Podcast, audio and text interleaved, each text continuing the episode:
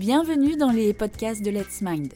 Aujourd'hui, nous allons parler de l'évolution du métier du formateur ou de la formatrice.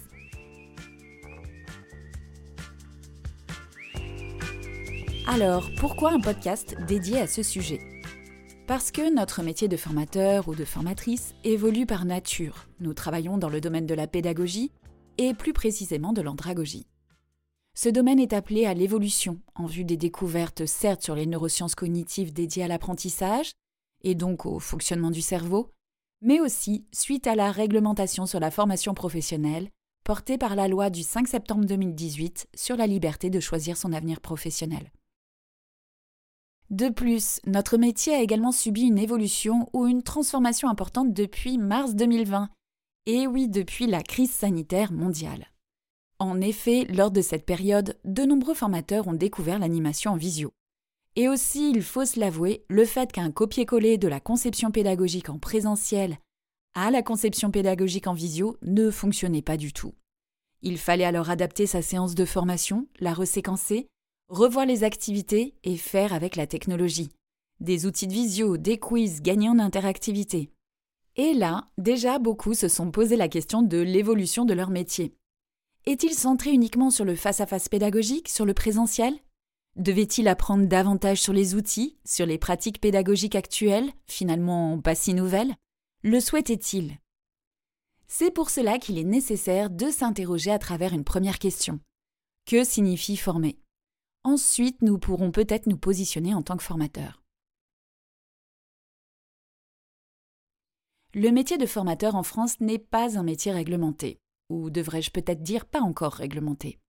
Néanmoins, la loi du 5 septembre 2018 pour la liberté de choisir son avenir professionnel change la donne sur le marché de la formation, et donc en cascade sur les attentes des organismes de formation auprès de leurs formateurs ou des formateurs en général.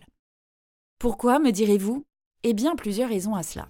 La première, cette loi valide le financement de l'ensemble des modalités pédagogiques.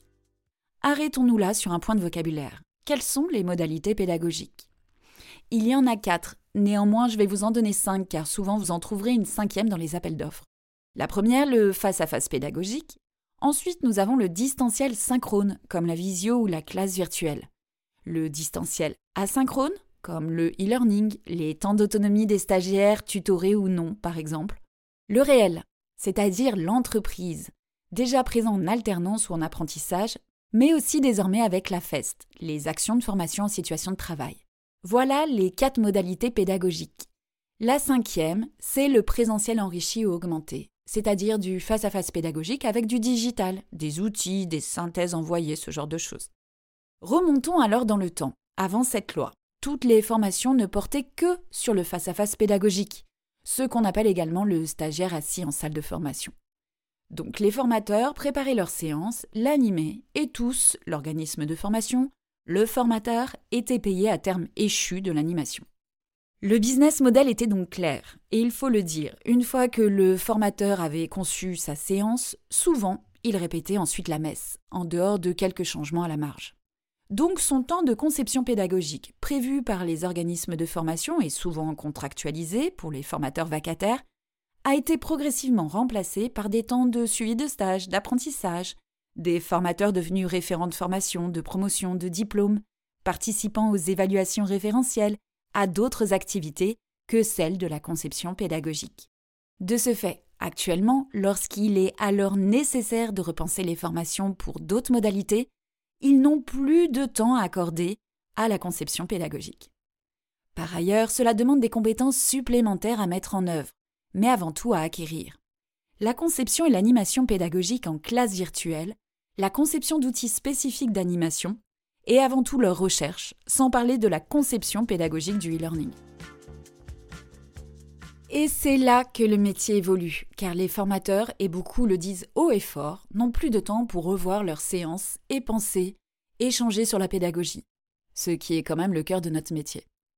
Donc l'animation des formations n'est pas la totalité du métier du formateur, mais peut l'être, car un formateur peut être finalement un formateur animateur, un formateur référent, un formateur coordonnateur, un formateur concepteur et un formateur je ne sais trop quoi, mais encore beaucoup de métiers. Par ailleurs, arrêtons-nous aussi un moment sur le terme former. Car lorsque l'on interroge les formateurs, souvent la réponse est former, c'est transmettre, transmettre les savoirs, les savoir-faire. Il est donc nécessaire aussi de s'interroger sur cette notion. Former, c'est avant tout permettre à des stagiaires identifiés d'acquérir des compétences identifiées, et ainsi de mettre les conditions favorables à l'acquisition de ces compétences.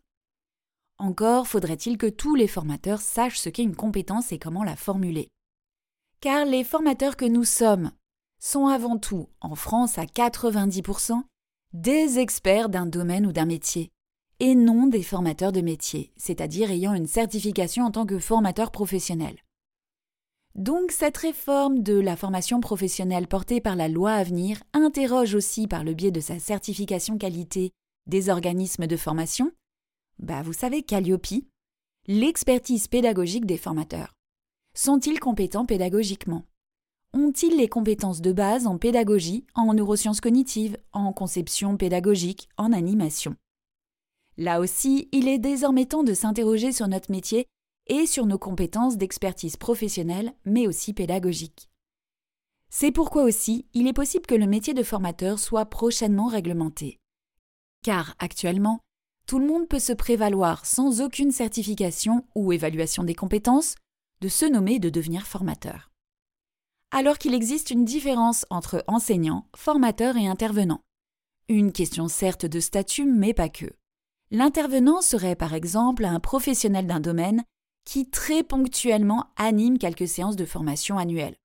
Exemple un architecte qui intervient en formation continue pour une entreprise sur une demi-journée trois fois par an. Former et donc être formateur, et vous en conviendrez, est un métier, mais encore une fois, quel métier finalement? Tous les formateurs doivent-ils être concepteurs, quelle que soit la modalité, animateurs, évaluateurs, gérer le suivi des stagiaires, etc. Pas forcément. Le métier peut dans l'avenir être segmenté, et chacun pourra ainsi trouver sa place ou faire son choix.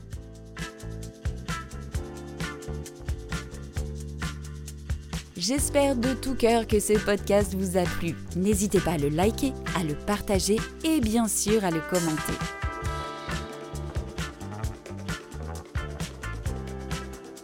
Je vous retrouve prochainement pour un autre podcast et vous souhaite en attendant de belles conceptions pédagogiques.